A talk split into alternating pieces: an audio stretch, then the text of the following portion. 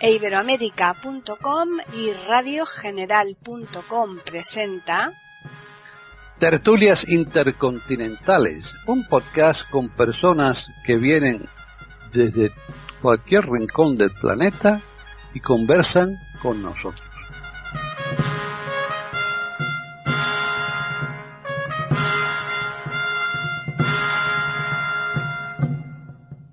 Bienvenidos un día más a Tertulias Intercontinentales en iberoamérica.com.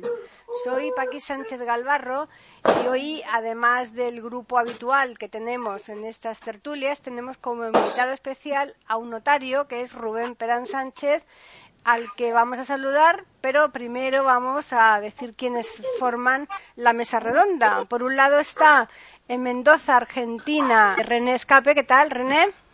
Hola Paquita, ¿qué tal? Un placer como siempre estar invitada acá en Tertulias eh, contigo y hoy con una expectativa especial muy adelante de, adquirir conocimientos que me parecen interesantísimos para nosotros, en los del panel y para también los oyentes de Iberoamérica. Así que muchísimas gracias.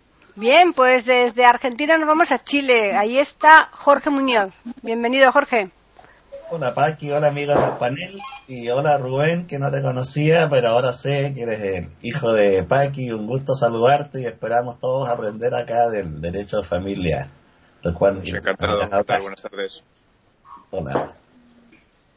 Bien, pues ahora vamos a pasar a España. Ya nos quedamos aquí en donde estamos, eh, por un lado, el que dejamos siempre en último lugar, que hoy no va a ser el último. Eh, hoy vamos a tener esa diferencia con él, con Gabriela Isa. ¿Qué tal?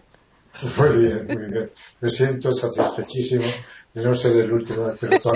Bueno, decir que es un lujo eh, tener a, a Rubén y, bueno, enriquecernos con su saber. Enhorabuena, Rubén, yo admiro mucho, pero soy licenciado en Derecho y he ejercido de gestor administrativo cuando tenía vista y por lo tanto lo que podemos hablar hoy no me será extraño. Bien, pues ya finalizamos con Juan Jesús Torres, que está en Barcelona. Hola a todos, hola Rubén, bienvenido. Yo también tengo muchas muchas preguntas mm, por hacer, mm, preguntas sobre todo aclaraciones, porque hay cosas que, que, no, que, no se conocen, o al menos yo, y he tenido bastante relación con, con, notarías por cuestiones de, trabajo y por tanto aprovecharé para hacerte algunas preguntas. a ver si... Ya vamos a saludar al invitado especial, a Rubén. ¿Qué tal? ¿Qué tal? Buenas tardes a todos. Encantado de poder saludaros. Bueno, pues vamos a empezar, si acaso, por la dama, ¿no? Para empezar ya con, aquí con las consultas. Cómo no, Paquita. Muchísimas gracias por esta oportunidad. Encantada, Rubén, un placer.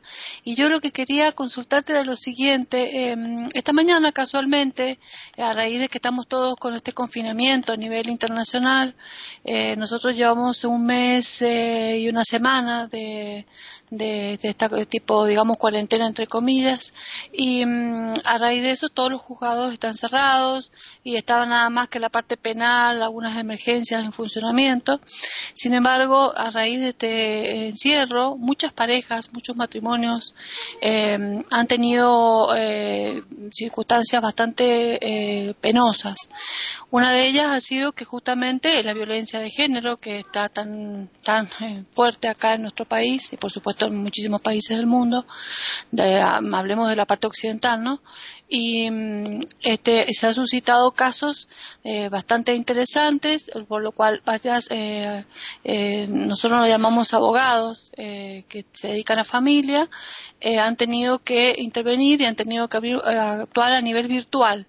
Eh, quería saber si en Barcelona te has encontrado eh, solicitado o requerido para estas situaciones de divorcios o intervenciones para separaciones este, o eh, situaciones de violencia de familia o violencias de género.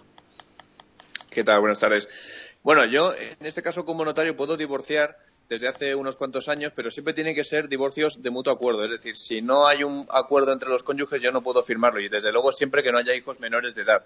O sea, siempre son divorcios que lo que procuran es eh, pues desatascar de alguna manera la, la, vía judicial, pero siempre sometido a una serie de, criterios. Eso no cambiaría en el caso del estado de alarma, entendiendo que el estado de alarma lo que ha provocado aquí, de una manera muy parecida a la que tú has comentado, es que nosotros como notarios solamente podamos firmar aquello que sea urgente. La urgencia siempre queda a discreción del notario y en ese sentido, pues eh, dejando fuera supuestos especiales cuya urgencia ya se presupone, el resto tendría que ser valorable y valorado por cada notario en, cada situación concreta. Yo durante esta situación de confinamiento no me he encontrado con, una situación así que, pueda en este caso eh, eh, pues estar, estar justificada por, por la urgencia y en un supuesto como el que tú estás planteando pues sería difícil porque si fuera una situación eh, conflictiva en la que realmente pues hay malos tratos, violencia de género o lo que fuera, en ese sentido eh, difícilmente podría hacerse en una notaría porque siempre presupone que hay un acuerdo, que hay, aunque haya una, disolución del vínculo matrimonial y una ruptura de la convivencia y todo lo que supone la, disolución por divorcio, eh, al final siempre son cónyuges eh, que en su momento pues eh, tienen una buena relación o como mínimo lo suficientemente buena como para ponerse de acuerdo y, y, tiene que ser así. De hecho, incluso yo el 100% de los divorcios que he firmado son divorcios en los que los dos cónyuges siempre vienen con el mismo abogado, es decir, que llega incluso esa situación al, extremo de que ni siquiera cada uno se busca su abogado, sino que los dos lo ponen en manos del mismo. Por lo tanto, eh, aquí en ese contexto que tú planteas sería muy difícil encontrarse con una situación así ante notario. Bueno, pues ahora pasamos a Jorge Chile.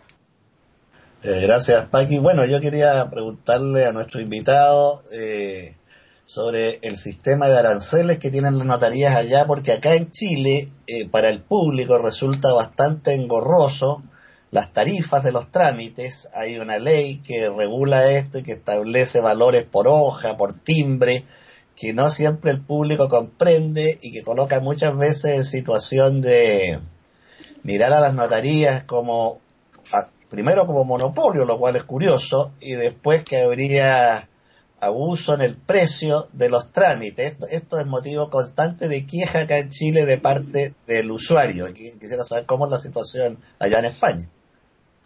Bueno, aquí es un poco lo mismo. Aquí en realidad el notario, eh, el notario el notario, la verdad que no sabría decirlo, pues eh, sí que tiene una cierta mala fama. Eh, como persona que trabaja poco y cobra mucho. Yo sí que creo que de alguna manera, y sobre esto la verdad que podríamos hablar, hablar largo y tendido eh, porque daría para, para muchas eh, sesiones. Pero bueno, yo creo que al final lo que salva de alguna manera al notario es que presta un servicio bueno y eso al final yo creo que la gente lo, lo acaba valorando. Sí que considera que hay un, un plus eh, de calidad en lo que es la intervención del notario como autoridad pública y al final de alguna manera eso es lo que quizá pueda eh, justificar que una institución como esta, que tiene siglos y siglos y siglos desde que eran escribanos, bueno, de hecho en, en, eh, determinados países de Latinoamérica, por ejemplo Argentina, pues eh, se siguen llamando así, ¿no? Escribanos, sigan, sigan siendo figuras que, que, sigan todavía pues al pie del cañón, ¿no? El tema del arancel notarial es muy parecido aquí en España al que tú estás comentando. el control que pueda tener un notario en España el arancel notarial es, es, muy, muy, muy limitado. Es una cosa que no se estudia. Eh, realmente tú puedes tener algún mínimo conocimiento, eh, pero claro, son tantas las operaciones jurídicas y la, calificación jurídica de cada operación que, que tú lo puedas eh, cobrar de alguna manera bien o mal acaba siendo muy complicado. Todos los notarios tenemos un programa informático, no, no el mismo, sino que al final el notario pues que gestiona su, su despacho como considera y eso supone pues contratar un programa informático u otro, siempre a juicio de cada notario y esos programas siempre te dan eh, eh, el cálculo de la operación en función de, los parámetros del, arancel notarial que está regulado por un decreto del año 89. Es una figura pues que ya tiene eh, realmente unos cuantos años y, y, funciona de una manera muy parecida en función del tipo de operación, en función del número de folios, del folios que tenga la escritura matriz, que tenga la copia, en función del número de copias, por supuesto, en función de la cuantía, si es un documento de cuantía o no. O sea, son, son aspectos que son los que tratan de, de, perfilar el, lo que se acaba cobrando. Eh, como en todo, pues bueno, el notariado es una figura, como digo, que tiene eh, su valía en, el buen servicio que presta, lo cual no impide que pueda haber pues eh, garbanzos negros como en todas las profesiones y yo he sido muy, muy, yo directamente testigo de facturas que están infladas, es decir, tú, tú, tienes un arancel y yo siempre digo lo mismo, una escritura, eh, una misma escritura hecha en eh, Galicia o hecha en Melilla tiene que cobrarse al céntimo exactamente igual y sin embargo al final eso no es así. ¿Por qué? Porque al final todo es, es muy interpretable. Lo que yo pueda en una escritura hacer en cinco folios, pues otro notario lo hará en diez, porque él te meterá más, más eh, rollete o más literatura y al final, pues claro, los folios se acaban cobrando y parece una tontería, pero al final acaba siendo dinero, ¿no? Entonces, una persona que te quiera inflar una factura lo podría hacer perfectamente eh, de una manera u otra sin ningún tipo de problema. Luego hay servicios que tú prestas que en realidad a ti te suponen un coste, pero que tú puedes cobrar de otra manera distinta en función de pues eh, cómo valores tú el tiempo que estás dedicando. Si yo tengo que hacer eh, tal consulta porque la ley me obliga o tengo que solicitar tal certificado, a mí me van a cobrar por hacer eso, pero la gestión que yo pueda hacer de eso, pues a, lo mejor supondrá que yo le ponga 5 euros más y otro notario le ponga 10. Entonces, claro, de esa manera siempre eh, podrás eh, ir manejando el, eh, la, minutación o el minutaje en este caso como tú lo, quieras hacer, ¿no? O sea que son problemas problemáticas muy parecidas por lo que veo tanto en España como, como en Chile. Pues ahora, Gabriel, te toca. Muy bien. ¿Dónde ejerces tú, Rubén? En Barcelona. Ah, en Barcelona. Bueno, bien, yo, yo quería plantear una cuestión, no sé si cae, dentro del ámbito del derecho civil, pero en esta situación en la que nos encontramos, de, en esta situación de, de, alarma, eh, ¿tú consideras que eh, se conculca algún aspecto de derecho subjetivo con esta situación de alarma que afecte a los individuos? Eh, claro, pasa que derecho subjetivo, como, como, diría la propia palabra, es muy subjetivo, ¿no? Puede al final abarcar eh, muchas circunstancias, ¿no? Es, es algo que, que podría dar, eh, dar lugar a, Evidentemente, limitaciones supone muchas porque, en fin, eso ya, ya lo presupone el estado de alarma, ¿no? Para eso está, para, para poder eh, limitar empezando por la libertad de ambulatoria, empezando por, yo qué sé, pues por el, derecho al esparcimiento, a los, eh, eh, no sé, a, los propios ratos libres que, uno pueda tener, que, están regulados incluso, ¿no? El derecho a tu propio tiempo libre, ¿no? Y no a tener que estar, pues, eh, confinado, no, tener la posibilidad de poder salir de, tu propio domicilio, más que para supuestos muy especiales. Al final es algo que, que limita muchos derechos. Desde un punto de vista civil, realmente eh, supone también limitaciones, pero derivadas del propio hecho de que tú no puedes salir de tu casa y eso ya supone eh, limitarte en muchos aspectos, ¿no? Eh, y eso ha tenido su, su desarrollo y su reflejo en el hecho de que, pues, la justicia se ha paralizado, durante un tiempo determinado los procedimientos se han paralizado. yo qué sé, si soy una persona que tengo un procedimiento judicial y está pendiente de resolución, pues eh, he visto cómo eso se ha tenido que paralizar y a lo mejor yo tengo mucho interés en que se resuelva porque yo tengo un interés particular en que a mí se me reconozca que tengo razón en tal cosa o en tal otra y eso, sin embargo, pues ha quedado paralizado porque eh, la propia resolución no, no, ha recaído en el tiempo que se esperaba, ¿no? Eh, a lo mejor había personas que estaban esperando comprarse un piso porque tienen un contrato ya firmado y, sin embargo, han visto cómo eso ha tenido que posponerse porque, porque la persona en cuestión Sí, perdona, Rubén. Por eso pienso que si tal vez el gobierno tiene una facultad como para poder entrar dentro de este ámbito y se conculca el derecho que tenemos los, los, los individuos a disponer de nuestra, de nuestra libertad. Claro, claro, claro, eso así. Pero yo, pues, una situación como esta eh, tan excepcional, pues eh, hace que ellos, en uso de sus facultades eh, constitucionales, pues digan, pues bueno, pues hay un interés más digno, más eh, susceptible de ser protegido que de la libertad de los ciudadanos, que es, pues bueno, pues la salud, la integridad eh, de, todas las personas. Y en ese sentido, pues bueno, es una cosa que puede ser más o menos discutible en función de las circunstancias de cada caso concreto, pero bueno, en una, en una situación como esta, con una eh, eh declaración del estado de alarma, es indiscutible que, que, los derechos, eh, muchos de ellos quedan, quedan limitados, quedan recortados y, bueno, pues uno asume que va a ser así y, y habrá gente que lo lleve. Un sometimiento, un sometimiento a la ley. Pero bueno, ya digo que, que al final limitaciones tienes, tienes muchas, porque una persona resulta que, yo qué sé, llevándolo un poco al plano notarial, yo como notario eh, hago testamentos de personas pues que evidentemente tendrán más motivaciones o menos en, en otorgarlos eh, pero ahora mismo, pues eh, con una situación pandémica en la que hay muchas personas que han fallecido y que realmente ha, provocado que haya eh, una alarma comprensible, porque en apenas un mes han fallecido más de 20.000 personas, pues te puedes encontrar con la situación de que haya personas que, que estén graves, que quieran otorgar el testamento, que es una situación en la que un notario en condiciones normales pues va y lo otorga con, con toda tranquilidad y precisamente Rubén perdona una vez más que te interrumpa pero es que precisamente en estos días he escuchado que hay una manera se autoriza de, de, testar de una forma distinta, que al fin y al cabo viene a ser un testamento hológrafo, porque eh, es simplemente un documento ante tres, testigos y que tenga la validez de, un testamento. Claro, sí, sí, esos son, son las formas especiales para testar. En realidad el testamento eh, abierto a notarial es el modo ordinario, pero evidentemente hay otros modos alternativos que son muy excepcionales. Uno siempre piensa que en realidad no va a tener que encontrarse eh, con situaciones como estas que, se estudian en la carrera, se estudia en la posición, que parecen pues propias de otros tiempos, ¿no? Del testamento en tiempo de epidemia, o en peligro de naufragio, o en peligro de, muerte, de, pues eso, de que se te vaya a venir abajo la, aeronave y tal y cual, y te, pues bueno, fíjate tú por dónde que, al final esas cosas te las acabas encontrando, ¿no?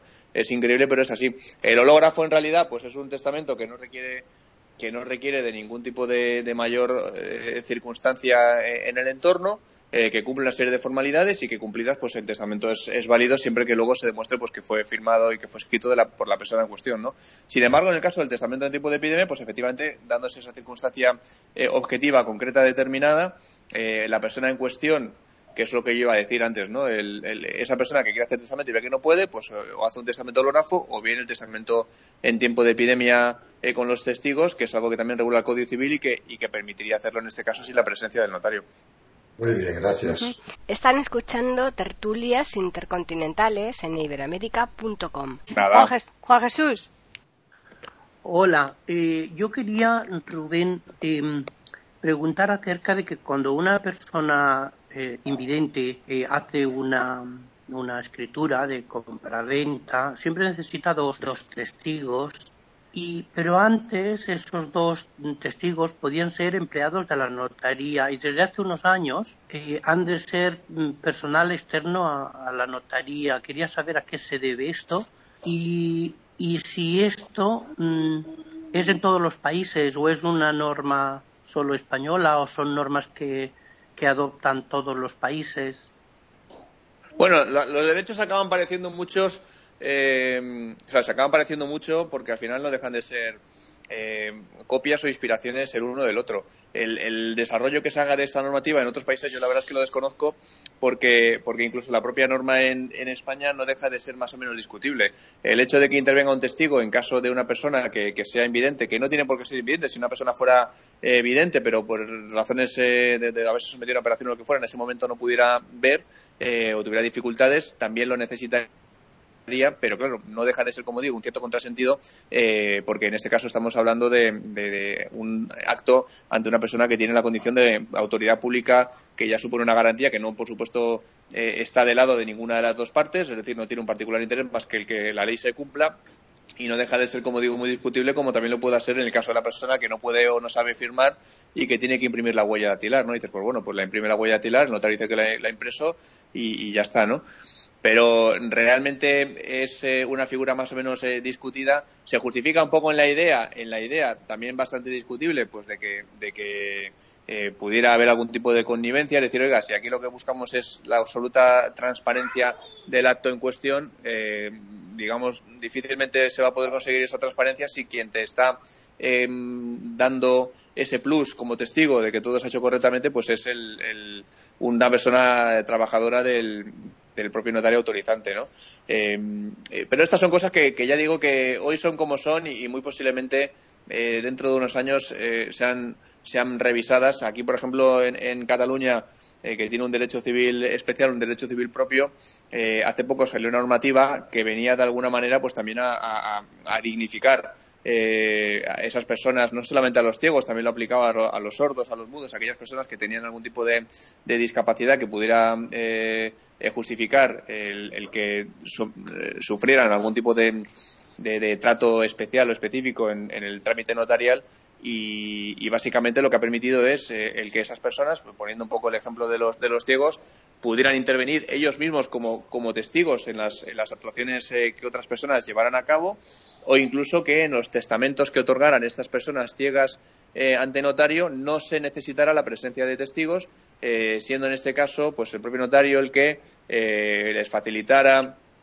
a través de pues, los medios que pusiera a su disposición el Colegio de Notarios todos aquellos elementos necesarios para poder estar al tanto de lo que está firmando. Pues oye, pues aquí tienes un modelo de lo que se va a firmar en braille para que tú lo puedas ir leyendo mientras yo te lo voy, en este caso, igualmente relatando, o si es una persona pues sorda o sordomuda, pues igualmente poner a su disposición algún tipo de intérprete en el lenguaje de los signos que pudiera igualmente darle seguridad de que todo eso se está realizando correctamente. son, son, son medidas que en todo caso eh, tienen una justificación que yo creo que a día de hoy a nivel social es más que discutible y por eso digo que muy posiblemente vaya poco a poco desapareciendo, pero que en todo caso en el supuesto concreto de los eh, empleados de la notaría pues eh, se justificaba únicamente en el tema de, dar una mayor seguridad de que todo se había hecho correctamente y que no había habido ningún tipo de, injerencia. Bueno, vamos a hacer una otra ronda con René. Empezamos otra vez con ella. Sí, que mira, Rubén, este, mil disculpas, pero todavía a mí no me queda claro, porque a raíz de que en mi país no existe la, el, el testar, es decir, no existen los testamentos, eh, no entendí muy bien eh, el asunto de la situación catastrófica. En el caso de que existan situaciones catastróficas, como decías eh, tú recién, este, claro, otros ejemplos o sea, de personas que, que, se accidentan o que tienen catástrofes aéreas o que, en este caso, de la vez que es pandémico, em, eh, si no han realizado durante sus vidas y tienen muchísimos bienes, no han realizado nunca un testamento todavía porque no tienen claro a quién van a testar, y, y en ese momento, supongamos en el caso de una enfermedad grave, esa persona todavía tiene un raptus de lucidez y decide testar cómo se hace en este caso donde no puede haber acercamiento presenciales de un notario y, la familia tiene derecho a, exigir eh, el testamento o qué pasa si la persona, la figura desaparece sorpresivamente, como en el caso de un accidente, y, no existe testamento. ¿Cómo, ¿Cómo accede la familia para adquirir esos bienes y qué, función cumple el notario para repartir esos bienes? No entiendo cómo, cómo bueno, yo te diría un poco lo, que ocurriría en, en, España, que ya digo que en los países de Latinoamérica sería, sería vamos, tres cuartas partes de lo mismo, porque, porque son derechos que están muy, muy inspirados en los unos en los otros. Eh, si una persona quisiera, está muy grave, no ha hecho un testamento, que es una cosa que no es lo habitual, pero sí es muy habitual, es decir, no es mayoritariamente lo que ocurre, pero personas que fallezcan sin testamento eh, eh, es algo que ocurre muy habitualmente en España, aunque a nivel de porcentaje pues pueda ser a lo mejor un 10 o un 15%, pues ya, ya, ya, ya son personas, ¿no? Ya es un número considerable de personas. Ahí si esa persona no hubiera hecho un testamento y tuviera un momento de lucidez, pues lo único que necesita es un, un papel eh, y un boli y que diga lo que quiera hacer, simplemente poniendo el lugar en el donde está y la fecha en la que lo está haciendo y lo firma, por supuesto, lo tiene que escribir y firmar él. Eso es un testamento hológrafo y es perfectamente válido. Yo he hecho, eh, yo propiamente, por ejemplo, he hecho aceptaciones de herencia, es decir, el reparto de bienes sobre la base de un testamento hológrafo que en realidad era un papel que tenía, que tenía tres líneas, literalmente tres líneas, identificaba a mi amiga Margarita o no recuerdo a quién, a mi vecina fulanita de no sé qué, y, sobre esa base, pues lo que tú tienes luego es que coger y, verificar que eso se ha escrito y firmado por parte de la persona en cuestión. Eso se hace o se hacía hasta hace poco siempre en el juzgado, pero a día de hoy se puede hacer también en la notaría. Y entonces, pues bueno, el notario es el que, pues eh, trayendo a testigos y demás, pues verifica que el testamento es válido y, sobre esa base, pues eh, se respeta la voluntad de la persona que lo ha hecho. Si hay un testamento hológrafo, que es lo que te estoy comentando, si esa persona finalmente fallece sin testamento, la ley lo que hace es arbitrar un procedimiento que se llama herencia intestada es un procedimiento legal que aquí en España el 99% de los casos hace la notaría y que lo que hace básicamente es determinar quiénes son los parientes que por ley tienen derecho a heredar a esa persona que ha fallecido sin testamento, siguiendo un orden jerárquico que ya establece la ley, es un orden lógico, entendible eh, presuponiendo pues que siempre va a haber una mayor eh, relación de afecto en favor de los parientes más cercanos y pues bueno que se va a ir en este caso eh, minimizando ese afecto según que sean parientes más alejados y bueno pues básicamente normalmente aunque en Cataluña cambia un poco el régimen es un derecho que como digo de manera excluyente y, jerárquica pues pasa a los a los hijos, en su defecto a los padres en su, o ascendientes, en su defecto al cónyuge, en su defecto a los colaterales más próximos y en última instancia, pues si no encuentras nadie, que es muy difícil, pues hay una organización administrativa sea pues el Estado, sea la Generalitat, sea un hospital en, eh, en, Aragón, pues eh, que se quedan con los, con los bienes.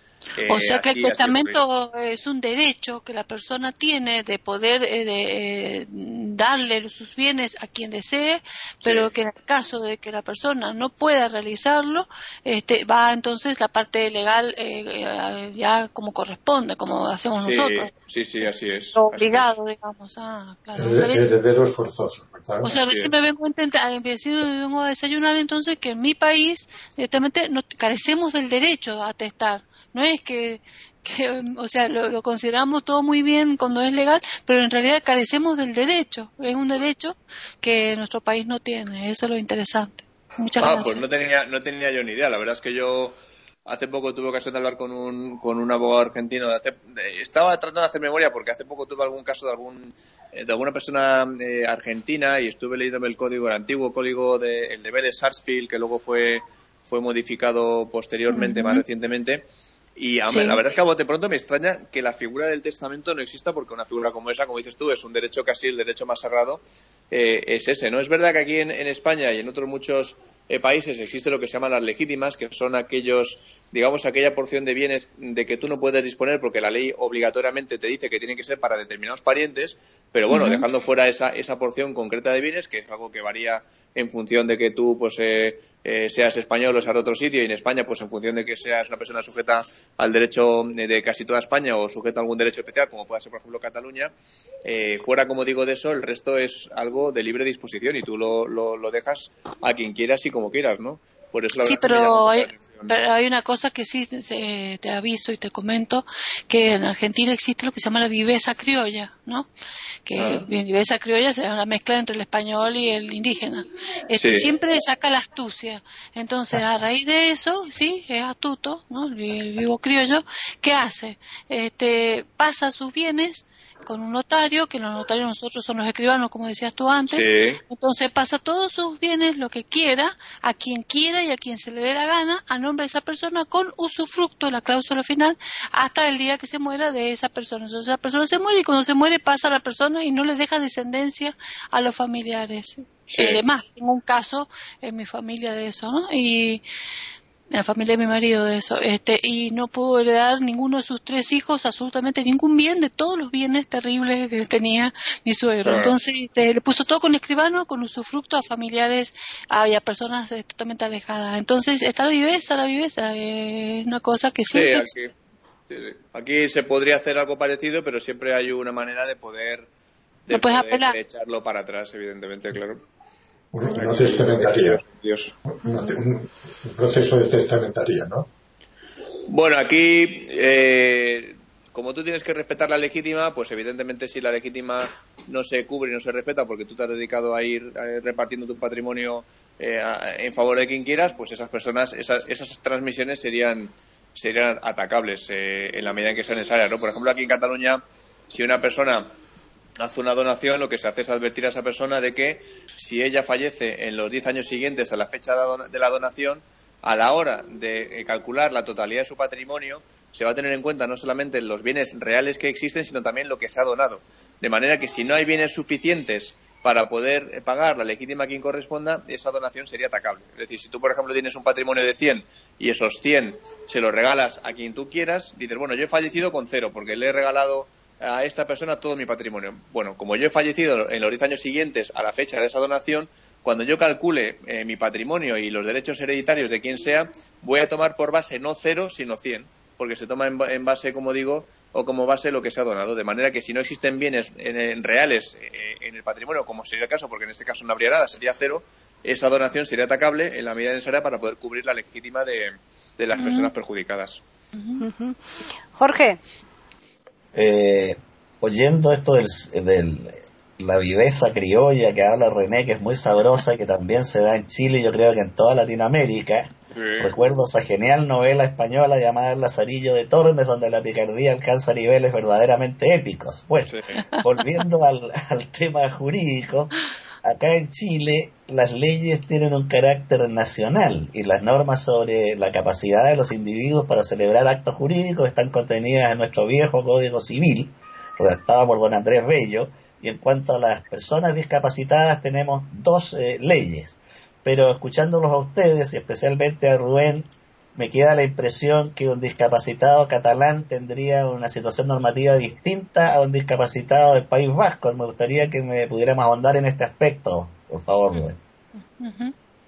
Sí, bueno, eh, en realidad eso es algo que puede realmente llegar a ocurrir desde el momento mismo en el que tú tienes distintas legislaciones y, bueno, pues eh, evidentemente el, hecho de que haya eh, normas que regulen de una manera distinta determinados hechos cuando no directamente eh, que puedas encontrarte con que haya sitios que regulen algo que en otros sitios no se regule, pues claro, puede dar lugar a ciertas disfunciones o a cierto tipo de situaciones que puedan ser consideradas eh, injustas, ¿no? O, discriminatorias de alguna manera, ¿no? Por ejemplo, pues yo que sé, en el caso de la pareja, de hecho, que pongo siempre como ejemplo, es una figura que eh, tiene una cierta eh, proximidad en, en, su, en su creación, en su, en su generación, en su génesis, y en ese sentido, por ejemplo, no ha habido nunca una regulación general a nivel global estatal de la pareja de hecho, sino que cada comunidad autónoma es la que la ha regulado, eh, si es que lo ha considerado necesario, eh, como ha considerado, como digo, como ha entendido conveniente. ¿Eso qué problemática tiene? Pues que a lo mejor hay determinados territorios que te dicen que para ser pareja de hecho basta con que tú acredites una convivencia de dos años, mientras que a lo mejor otros sitios eh, lo que te exigen es que para ser pareja de hecho tengas que acreditar cuatro años. Y después, bueno, parece discriminatorio, pero en realidad pues es simplemente un criterio distinto que se ha seguido en un, en un territorio respecto del otro, ¿no? Y después, mire, pues eh, parecería a lo mejor injusto que yo eh, eh, siendo de Asturias, por ejemplo, pues no pueda aspirar a tener una serie de beneficios como, pareja de hecho, porque resulta que llevo conviviendo dos años y medio respecto a una persona que en Cataluña sí que lo tendría, porque resulta que en Cataluña pues bastan los dos años de convivencia para ser pareja de hecho o para ser considerado como pareja de hecho, ¿no? En el tema de la regulación, pues pasa un poco lo mismo, en el tema de, los, discapacitados y, demás. Es verdad que eh, son derechos los que yo domino civiles, en este caso por la, legislación civil de cada territorio, y bueno, en ese sentido la legislación civil eh, eh, catalana es la que ha regulado recientemente ese aspecto concreto que, os he comentado, que determinaría fundamentalmente el hecho de que, pues bueno, una persona que ejerciera como notario en Cataluña que se encontrara con una situación como esa, mm, sabría que con arreglo al derecho catalán eh, no sería necesario el cumplir con esa serie de trámites que sí serían necesarios en el caso de que ese, eh, ese hecho concreto, esa situación concreta, pues se la encontrara un notario eh, de Asturias, en la que no hay una regulación específica de esa, de esa cuestión y en la que, pues siguiendo criterio normal, como antes comentábamos, una persona que no, que, que, no sabe no puede leer, como sería en este caso, pues necesitaría la concurrencia de los dos testigos. Es, es algo que, como digo, puede llegar a entenderse como, como algo más o menos discriminatorio, pero eh, desde el momento mismo en el que tú amparas la existencia de distintas legislaciones y de distintas competencias a la hora de considerar pues eh, eh, determinados aspectos de una manera o de otra, pues es algo que está a la orden del día. Gabriel. Sí, eh, mira, eh, Rubén, eh, en, la, en la contestación que le has dado a René ya viene algo implícito en lo que yo tenía reservado para preguntarte, es sobre los ad intestato. Antiguamente yo recuerdo haber gestionado alguno. ¿Vosotros actualmente los notarios estáis facultados para seguir todo el trámite de un ad intestato o hay que llegar al juzgado? Eh, la ley de jurisdicción voluntaria del 2015 eh, es la que, de alguna manera, eh, ha venido a, ampliarlo a nivel notarial. Digamos, antes era una competencia exclusiva de, los juzgados. a partir del año 91, 92, si mal no recuerdo, se admitió el que se tramitaran en la notaría los los avintestatos cuando la persona en este caso fallecida o interesada, bueno, en este caso era cónyuge, señito descendiente, eh, de la persona en su caso eh, que hubiera fallecido, eh, dejando fuera todos los supuestos de parientes colaterales que seguían siendo ventilados a nivel judicial. Esto con la ley de jurisdicción voluntaria en 2015 se modifica de manera que ya todos, menos el último, que sería en este caso el de la ausencia de ningún tipo de pariente y que en su caso eh, tuviera que ser eh, favorable a la administración pública correspondiente, que ese sí todavía tendría que ser objeto de un procedimiento administrativo no notarial. Eh, en este caso, como digo, pues son trámites que se desarrollan en la notaría. Eso vía, decir que no se... contencioso administrativo. Sí, o sea, la, vía en este caso, el procedimiento administrativo, yo lo, no lo domino, no porque aparte no es, no es algo que yo tenga que, que, realizar, porque de hecho yo no realizo, es una cosa que no realizaría yo, pero bueno, es un procedimiento que está también tasado en la, en la ley y básicamente, pues bueno, eh, el procedimiento en sí siempre, básicamente lo que, lo que tiende es a verificar que una persona ha fallecido, que ha fallecido sin testamento, que ha fallecido sin parientes en este caso, en el caso de, la, de como digo, del establecido en favor de la administración y que, bueno, pues en ese sentido, pues esa persona eh, tendría que dejar su patrimonio en favor de la administración correspondiente, ¿no? Pero el hecho de que lo haga el notario no quiere decir que, esa competencia se asuma en exclusiva. Es decir, evidentemente, si el notario no pudiera hacerlo, lo que tú no puedes escoger y privar a una persona de poder llevarlo a la vía judicial si resulta que, por la razón que fuera, aunque son casos de laboratorio, no hubiera ningún notario disponible para poder hacerlo. Es verdad que a nivel notarial siempre se va.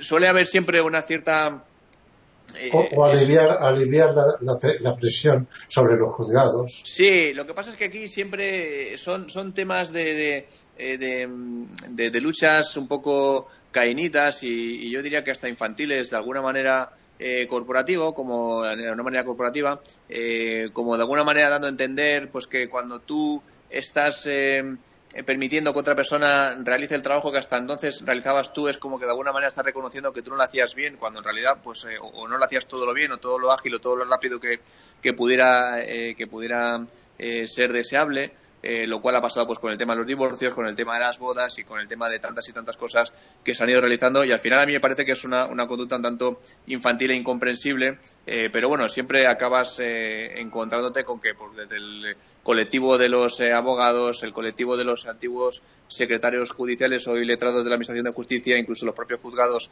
pues lo veían como una especie de, de, de, de descrédito, de desdoro eh, respecto de, su función y yo tampoco lo veo de esa manera, ¿no? Al final de lo que se trata es de es de, hacerlo todo lo ágil que se pueda y si tú tienes un profesional que, tiene la disposición de poder hacerlo, pues mejor que mejor, ¿no? En ese sentido el notario es una persona que cobra por, por su trabajo y, siempre pues se ha utilizado también el tema de, pues oiga, es que resulta que estamos ahora mismo eh, cambiando un trámite que era gratis para el cliente o para el propio interesado por un trámite por, eh, eh, por el que va a tener que pagar, cuando en realidad tampoco es del todo cierto porque si tú tienes que realizar un trámite a nivel judicial, como mínimo tendrás que pagar eh, los eh, abogados, los procuradores que tú necesites, las tasas, y las tasas aplicables, porque las tasas también dependen del tipo de, procedimiento, hay procedimientos en los que no se cobran tasas.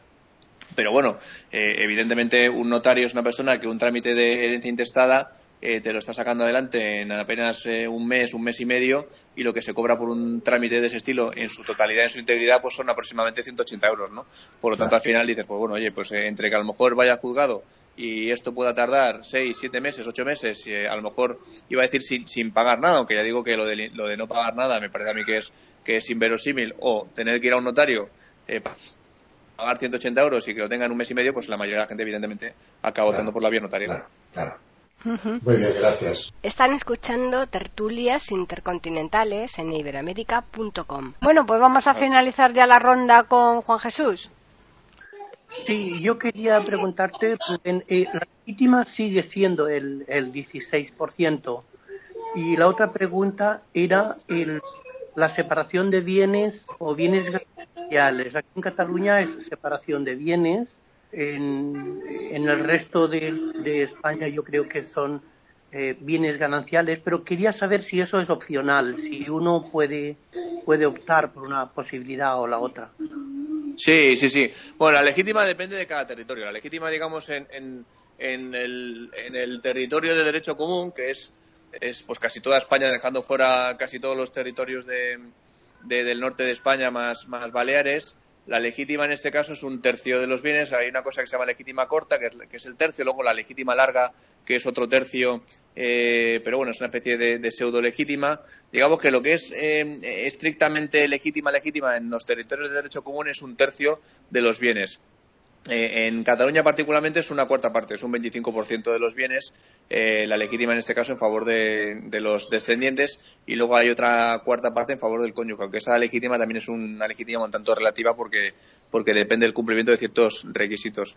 Eh, luego la legítima, pues bueno, ya digo que la, la propia configuración de la legítima es también incluso distinta porque aquí en Cataluña es una legítima un poco eh, un poco relativa, un poco aguada, ¿no? Porque, porque eh, se considera, digamos, el respeto a la legítima en Cataluña se considera como una obligación del que hereda, no del que hace el testamento. Es decir, yo, por ejemplo, si hago un testamento eh, en España, en el territorio de derecho común, y tengo legitimarios, por ejemplo, el día de mañana, cuando se tenga que repartir esa herencia, no se va a poder hacer nunca ese reparto de la herencia si no intervienen los legitimarios como eh, modo de, que su derecho quede totalmente cubierto.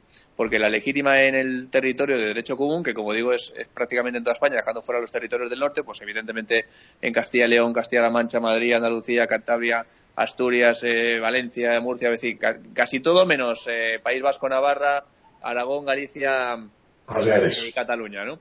Eh, tú no puedes hacer una aceptación de herencia sin que intervengan los legitimarios. Es una manera de, pues evitar algún tipo de posible, de posible abuso. Sin embargo, por ejemplo, en Cataluña tú puedes tener legitimarios, eh, tú puedes hacer un testamento en el que teniendo legitimarios se lo dejes todo a quien te dé la gana eh, esa persona el día de mañana, sea física o jurídica, vendría a la notaría, aceptaría la herencia y sería perfectamente válido y podría aceptar y podría inscribir a su nombre en el registro de la propiedad si fueran bienes inmuebles, es decir, podría hacer lo que quisiera sin ningún tipo de problema. ¿Por qué? Porque la legítima en Cataluña no es una obligación, el respeto a la legítima no es una obligación del que hace el testamento, sino que es una obligación del que hereda. Es decir, el que hereda, hereda sin ningún tipo de problema y sabe que hay unos legitimarios que el día de mañana puede ser que le reclamen la legítima de la persona fallecida y sabe que si se la reclaman la tendrá que pagar. Pero mientras tanto, él ha hecho todos los trámites, él ha heredado los bienes, los ha inscrito a su nombre y demás. O sea que es, algo que, tiene distintas configuraciones en función del territorio en el que nos encontremos.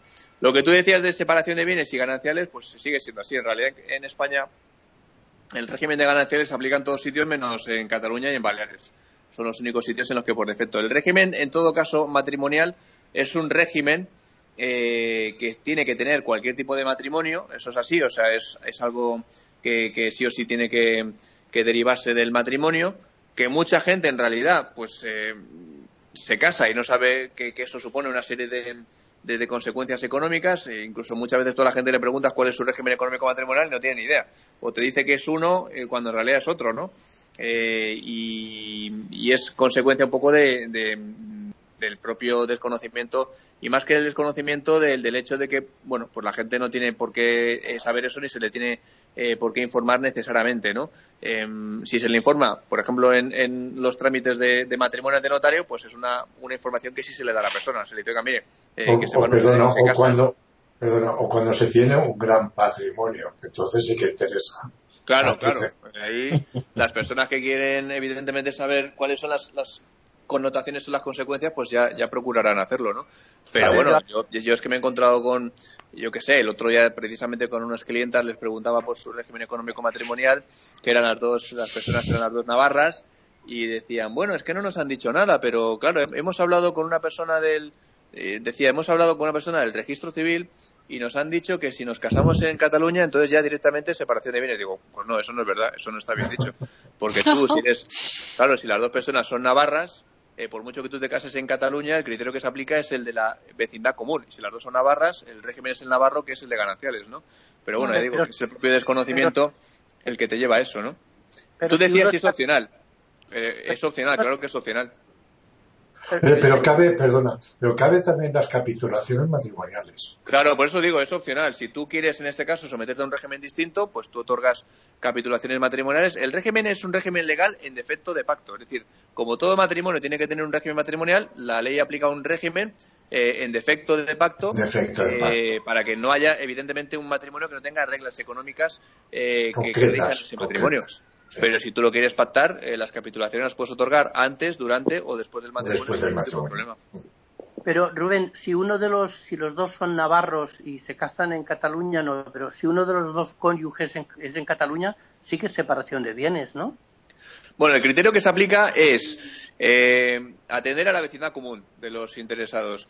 Si no hay vecindad común de los interesados, habría que ver si han pactado algo los propios interesados. Si tampoco hay ningún tipo de pacto, habría que atender al eh, domicilio habitual común de los eh, cónyuges nada más casarse. Y si aún todavía no hubiera domicilio habitual común, habría que atender al, lugar de celebración del matrimonio. Es decir, el lugar de celebración en realidad es el último criterio que se tiene en cuenta a la hora de determinar cuál es el, régimen económico matrimonial. Sería algo así como eh, eh, locus vegetatum, que dicen los latinos. Sí, locus eh. Sí, en lugar de en ese caso, en ese caso solamente para, para el supuesto de, de que no hubiera habido ni vecindad común ni, Sí. ni domicilio habitual común. Pero Ya. bueno, o sea, si, si dos personas El ulti- el último término. en Barcelona- ¿eh? En, en último término, ¿no?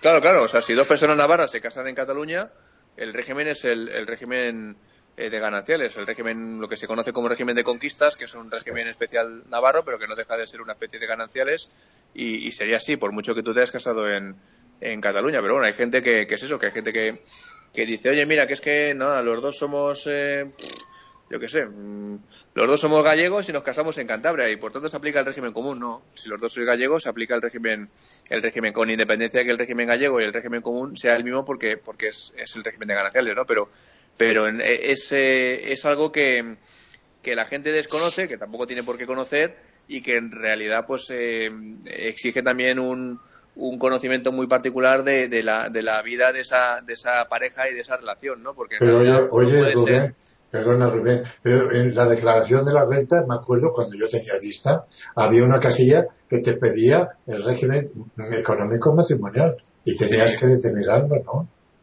Sí, sí, sí. Lo que pasa que es, que es eso, que, que en realidad, como por defecto, mm, 99 de cada 100 veces lo vas a poner bien, pues eh, no hay, no hay Bueno. mucho que, que, que tú no tengas No, idea. no, no indagarás, no indagarás más, ¿verdad? Claro, porque, porque es muy difícil que en realidad al final la gente pues no, no es fácil que se deslocalice y, y, bueno, pues es, es muy inverosímil que, que, que verdaderamente eh, cuando tú aplicas todos los puntos de conexión que hay es muy difícil que, que al final acabes dando con un régimen económico matrimonial que no sea el que tú crees que es el que se está aplicando, ¿no? Porque, porque de alguna manera es un poco a lo que te encamina, ¿no?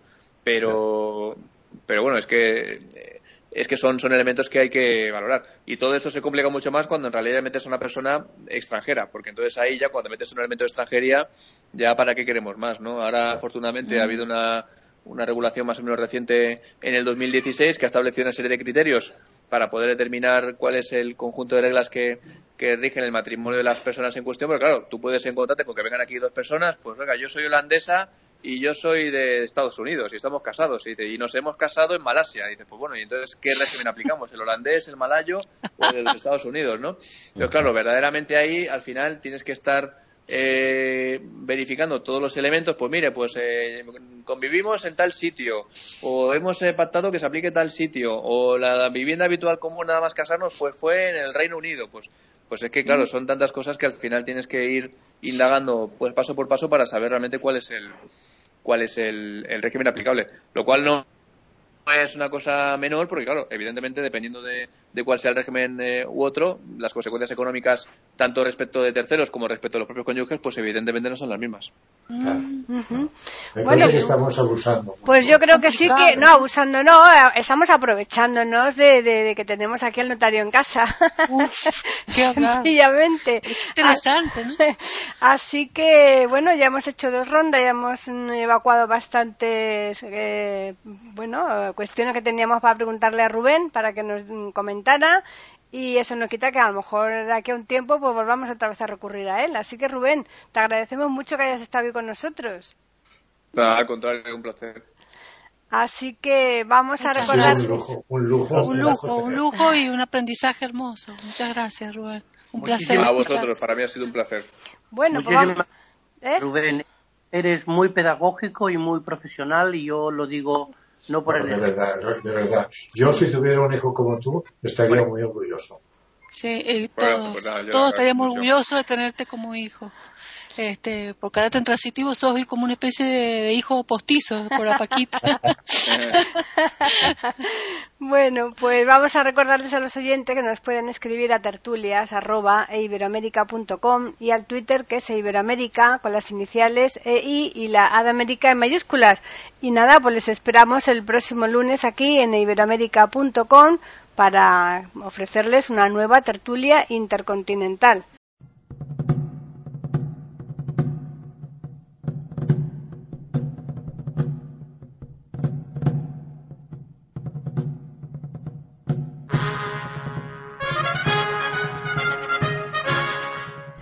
Acabamos de ofrecerles el podcast de tertulias intercontinentales aquí en iberoamérica.com y radiogeneral.com.